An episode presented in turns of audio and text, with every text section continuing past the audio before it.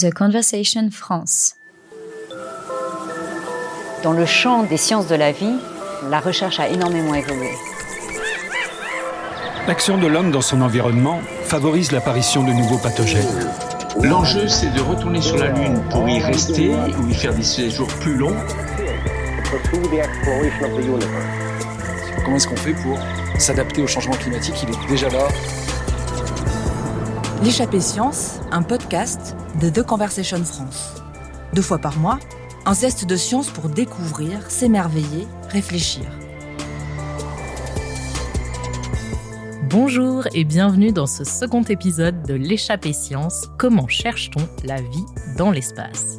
Je suis Elsa Couder, chef de rubrique science à The Conversation France et à mes côtés Christian Mustin, bonjour. Bonjour Elsa. Vous êtes thématicien au CNES pour l'exobiologie, les exoplanètes et la protection planétaire. Vous êtes en charge de l'accompagnement scientifique des missions spatiales concernant l'exobiologie et les exoplanètes.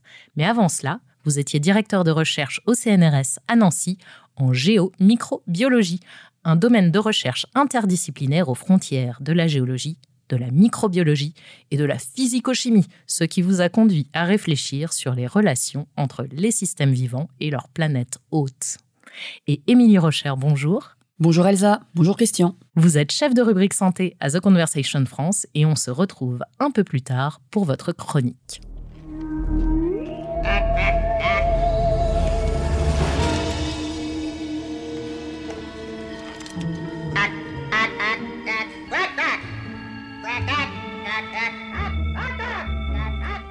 Alors, si on ne cherche plus de petits hommes verts sur Mars, de ceux qui pourraient débarquer sur Terre comme dans Mars Attack, les humains se posent toujours la question de s'ils sont uniques dans l'univers. La vie aurait-elle éclos par hasard seulement sur la Terre ou serait-elle banale dans notre cosmos aux proportions titanesques? Si on se pose la question de la pluralité des mondes depuis la Grèce antique, ces recherches sont permises en pratique depuis les années 60. Et elles explorent deux voies très différentes, Christian. Oui, tout à fait, Elsa. Elles explorent à la fois la, pour ce qui est la recherche de signaux intelligents, donc euh, de civilisations intelligentes, donc à très grande échelle, présent des, des, sociétés évoluées, et puis à petite échelle des, signaux moléculaires dans des, dans des systèmes alors microscopiques, voire microbiens. La première approche, celle de détecter des signaux euh, radio, hein, comme si les extraterrestres pouvaient nous téléphoner, elle a été popularisée par le film Contact de Robert Zemeckis. Elle s'appelle SETI, euh, mais c'est aussi celle dont un des radiotélescopes iconiques, celui d'Arecibo à Porto Rico, s'est malheureusement effondré en 2020. En ce qui concerne la seconde approche, comment ça se passe? Là, véritablement, quand on recherche des signes de vie, on essaie de trouver des traces fossiles euh, d'enregistrement de petites molécules, voire de formes de vie qui ont pu être préservées dans des échantillons. Voilà, à une échelle microscopique. Donc on essaye d'être au plus près des échantillons. Elles ont l'avantage, contrairement aux signaux du SETI, euh, qu'essaye d'avoir le SETI, c'est que ce sont des signaux qui sont pérennes.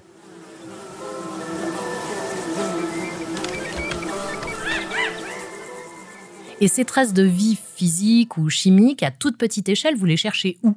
Alors, on les cherche à la fois dans, les astéroïdes, dans les comètes, on les recherche aussi euh, sur, euh, sur des planètes euh, par l'analyse de sol directement, ou de roches planétaires, ou de prélèvements qu'on pourrait effectuer sur ces planètes, et pouvoir détecter à l'intérieur des traces moléculaires qui pourraient nous indiquer la présence de systèmes vivants qui auraient élaboré ces molécules. Et donc ces molécules, c'est quoi? C'est des microbes, de l'ADN Si on recherche la chimie prébiotique, on va s'intéresser à ces petites molécules qui sont formées dans le milieu interstellaire, on le sait aujourd'hui, sur des glaces, sur des poussières, qui sont regroupées dans des astéroïdes, qui se retrouvent dans les comètes et qui ensuite retombent euh, lors de la, phase de formation des planètes, contribuent à alimenter euh, les planètes. Donc là, on a des molécules, un bestiaire qu'on découvre aujourd'hui avec des, des, des dizaines de milliers de molécules euh, disponibles et quand on recherche de la trace de vie, ben, on cherche des molécules qui sortent de ce pot commun, entre guillemets, et qui ont une structure beaucoup plus élaborée, qui ne peut pas être le fruit d'une activité chimique, d'une synthèse chimique hasardeuse. Qui indiquerait donc qu'il y a du vivant derrière. Voilà, qu'il y a eu un processus qui a amené à la formation de ces molécules, qui a duré dans le temps, hein, et qui a maintenu certaines propriétés au niveau des molécules. C'est ça qui est important, c'est que le vivant conserve ses propriétés alors que le chimique va tout transformer, et donc vous n'aurez pas de stabilité moléculaire, surtout pour une structure élaborée. Donc l'idée là, c'est de chercher des traces de vie. On peut le faire avec des satellites qui sont en orbite, qui vont regarder la spectroscopie, voir si on peut détecter des molécules, mais on peut aussi le faire en allant chercher des échantillons sont collectés euh, par des rovers. C'est ça. Donc c'est le cas sur Mars, c'est euh, la, planète la plus proche. Donc on a pu envoyer depuis une dizaine d'années des, rovers, de, donc notamment euh, côté américain de, de grande taille, hein, 800, 900 kilos, voilà, des petites voitures, qui peuvent être équipé d'instruments à la fois scientifiques pour analyser in situ les roches martiennes. Je dirais le principal atout, c'est de pouvoir ramener des échantillons, de pouvoir aller collecter ces échantillons, de les conserver dans leur état le, le plus primordial, c'est-à-dire sans les absolument les transformer et les ramener sur Terre pour pouvoir les étudier ensuite.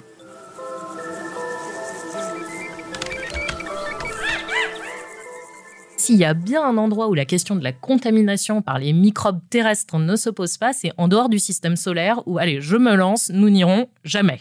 Et oui, depuis 1995, on sait aussi voir des exoplanètes. Alors ce sont des planètes dans d'autres systèmes solaires qui orbitent autour d'autres étoiles que notre Soleil à nous.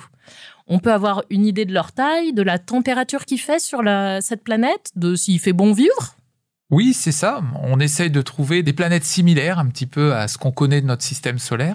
Alors pour l'instant, c'est pas tout à fait le cas. On a plutôt affaire à des planètes plutôt grandes, des planètes un peu géantes, parce qu'on peut plus facilement les détecter au passage devant leur étoile. Elles obscurcissent de manière plus, plus marquée euh, la lumière de l'étoile. Donc il est plus facile de les détecter. Et bien entendu, le Graal, c'est de trouver des planètes tellurique, on dit euh, rocheuse, de taille terrestre, autour d'une étoile euh, de type, alors Soleil si on pouvait, ou voir un petit peu des étoiles moins chaudes.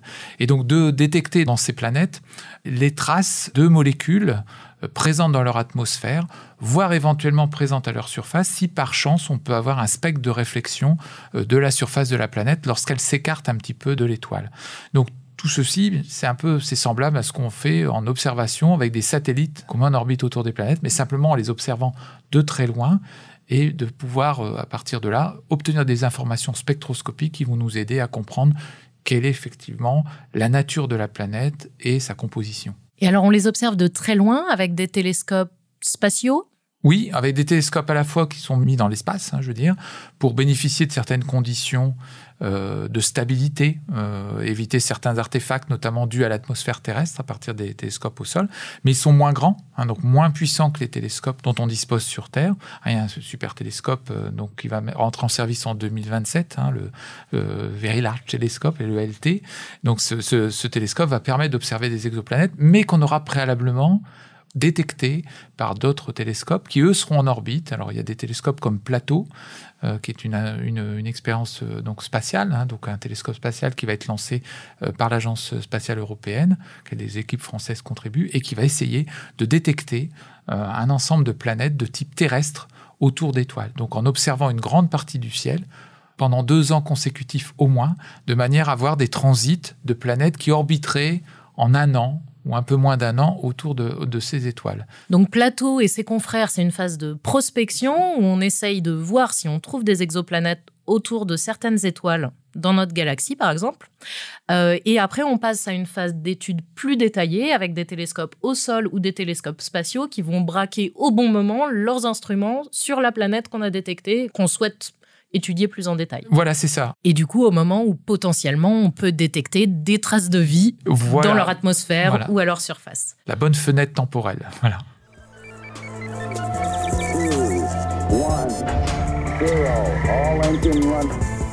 Alors, entre la phase de prospection et la phase d'étude détaillée, on a des montagnes de données hein, que nous ramènent tous ces instruments que vous venez de citer. Et en plus de ça, on a euh, un catalogue d'étoiles de notre galaxie qui s'enrichit considérablement, hein, régulièrement avec le projet Gaia. Et autour de ces étoiles, il peut y avoir des systèmes euh, planétaires qui peuvent vous intéresser. Bon, en gros, la masse de données à laquelle vous faites face est astronomique et ça ne s'arrange pas. Alors, comment vous allez traiter toutes ces données pour chercher la vie dans l'espace toutes ces données vont être bien entendu stockées hein, dans un premier temps, mis en format, hein, c'est-à-dire on va les formater de manière à ce qu'elles fournissent des tableaux de données pour être exploités, et ensuite ces tableaux de données vont être analysés. Alors On utilise des outils d'intelligence artificielle ou des outils de classification statistique pour retrouver dans ces milliards de données des systèmes qui se ressemblent et qui pourraient s'apparenter à des, classes de planètes euh, qui pourraient être intéressantes pour y détecter de la vie. Donc tout ceci, c'est bien entendu une fouille euh, impossible à faire euh, par l'homme.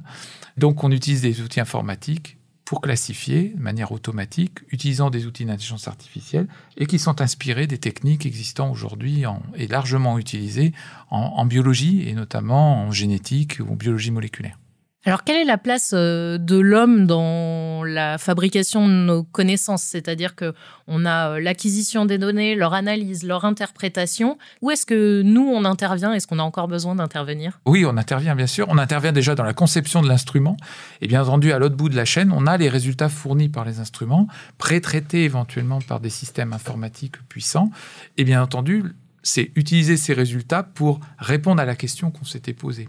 Et donc ça, c'est effectivement la partie, je vais dire, intelligente, c'est-à-dire d'utiliser l'outil, d'utiliser des combinaisons d'instruments. On va aller prendre les données de tel ou tel télescope et puis se dire, ah mais on peut obtenir peut-être, j'ai des données complémentaires obtenues, alors mais éventuellement même il y a 20 ans par un autre télescope qui vont venir s'ajouter. Et bien entendu, ces choix de combinaisons et ces choix de, mélange de données, ce sont les, humains hein, qui le font, voilà, les chercheurs qui le font. Ensuite, leur rôle est véritablement d'interpréter à partir de ces jeux de données qu'ils ont pu rassembler, de donner un sens à ces données et à partir de là, de confronter cette interprétation au modèle existant et voir en quoi ça conforte un modèle qui peut, qui peut être déjà assez, comment dire, robuste, ou si en quoi ça vient contredire un modèle et quelle est l'amélioration qu'il faut apporter au modèle pour tenir compte de ces nouvelles données. Donc ça, c'est vraiment un travail de recherche sur lequel l'homme est indispensable.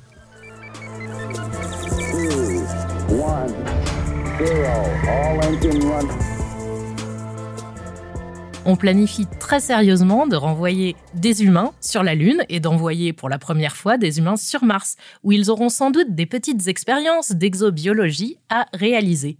Alors, on a déjà les instruments, mais est-ce que les humains, eux, seront prêts à affronter la vie dans l'espace? Émilie, vous allez nous parler de la difficile adaptation du corps humain dans l'espace.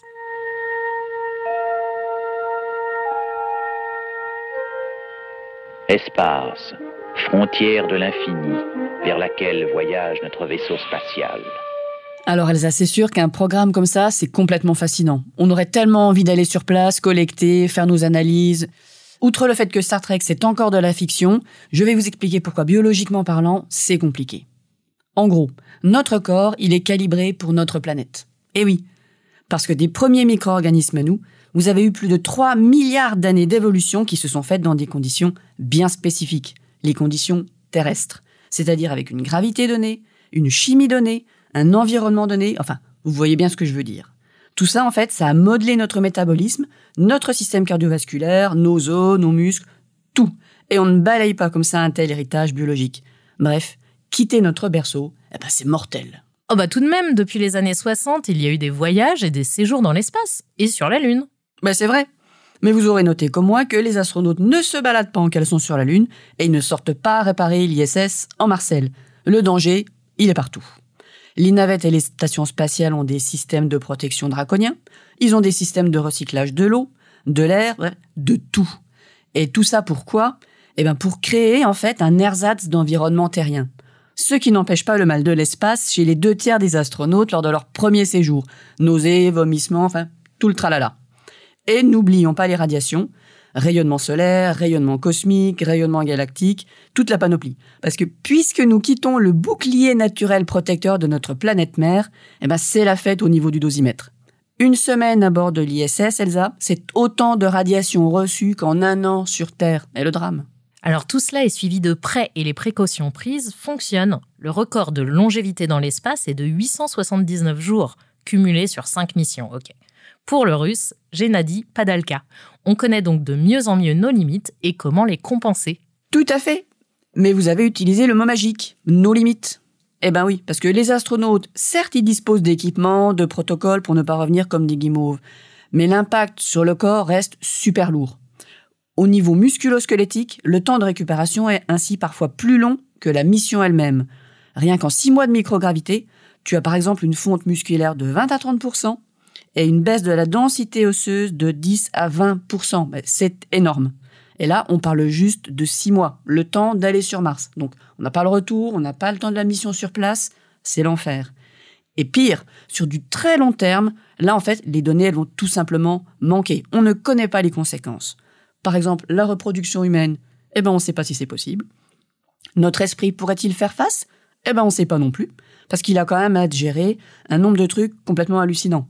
Un isolement et un confinement extrême, la monotonie du trajet, une absence totale de confort, et ça quand même au bout d'un certain temps, ça commence à peser, et je vous passe le contrôle de soi qui doit rester constant, la vigilance qui doit rester pareil au top niveau, bref, c'est invivable. C'est pas pour rien que le spationaute Jean-François Clairvoy a parlé en fait de machines pensantes surentraînées à propos de lui et de ses confrères. Alors, oui, tout ça c'est des magnifiques défis, on a bien envie de les relever, mais ils demandent encore un petit peu de recherche. Et alors pour aller plus loin, ah, eh ben alors pour aller plus loin, cap déjà sur Hollywood bien sûr. Il y a dix ans, Gravity d'Alonso Cuarón montrait la vulnérabilité de l'être humain dans l'espace, en l'occurrence de Sandra Bullock. En 2015, c'était Seul sur Mars de Ridley Scott qui racontait les problèmes rencontrés par Matt Damon sur la planète rouge. Et il pointait au passage comment la moindre inattention ou la simple usure du matériel en fait pouvait avoir des conséquences dramatiques. Vous préférez lire? Pas de problème. Rendez-vous sur le site du CNES qui présente ses recherches en sciences de la vie et de l'espace. Et bien sûr, rendez-vous chez nous sur The Conversation France. Vous pourrez découvrir les articles de Guillemette Gauclincor, du CNES, qui sont consacrés à l'adaptation de vivant dans l'espace, de Jérémy Rabineau, de l'ULB, sur les effets des voyages interplanétaires sur la santé humaine, ou encore de Cécile Marta, ex-Marseille Université, sur la plichée des astronautes. Merci Émilie. Christian, une réaction à cette chronique? Oui, alors je vais enfoncer un petit peu le clou du côté protection planétaire. Hein. Donc l'homme arrive aussi avec son cortège de, pollution, de contamination, de microbes. Donc et, donc on veille aussi à protéger l'environnement. C'est-à-dire que quand on parlait d'isolement et de, de regarder un, le monde, le monde qui nous entoure dans un scaphandre parfaitement isolé ou derrière le hublot d'un astronef. Et donc le contact de l'homme directement, un peu comme on voit dans Seul sur Mars, où il ramène du sol martien à l'intérieur, voilà, c'est quelque chose de très problématique. Et, donc, c'est une, c'est une problématique de la protection planétaire, de ne pas contaminer l'environnement que l'on va visiter ou explorer, et en retour de ne pas contaminer notre Terre si on nous ramène sur Terre avec des échantillons qui ont été touchés par l'homme ou voire euh, ramenés de Mars. Merci Christian pour ce voyage à la recherche de la vie dans l'univers que les humains effectuent avec leurs nouveaux alliés, hein, les machines et les ordinateurs. Avant de se quitter, je vous propose d'écouter une retranscription sonore des données spectroscopiques de l'atmosphère d'une exoplanète. C'est la planète géante gazeuse WASP 96b observée par le télescope spatial James Webb. Dans cette atmosphère, on détecte des signatures de molécules d'eau. Attention.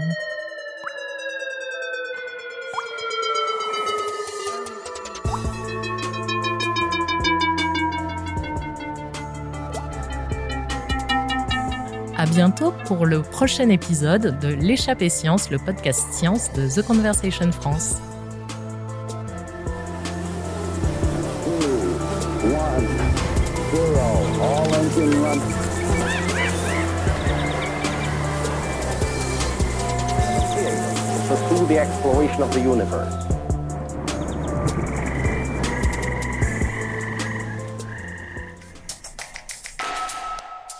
The Conversation France.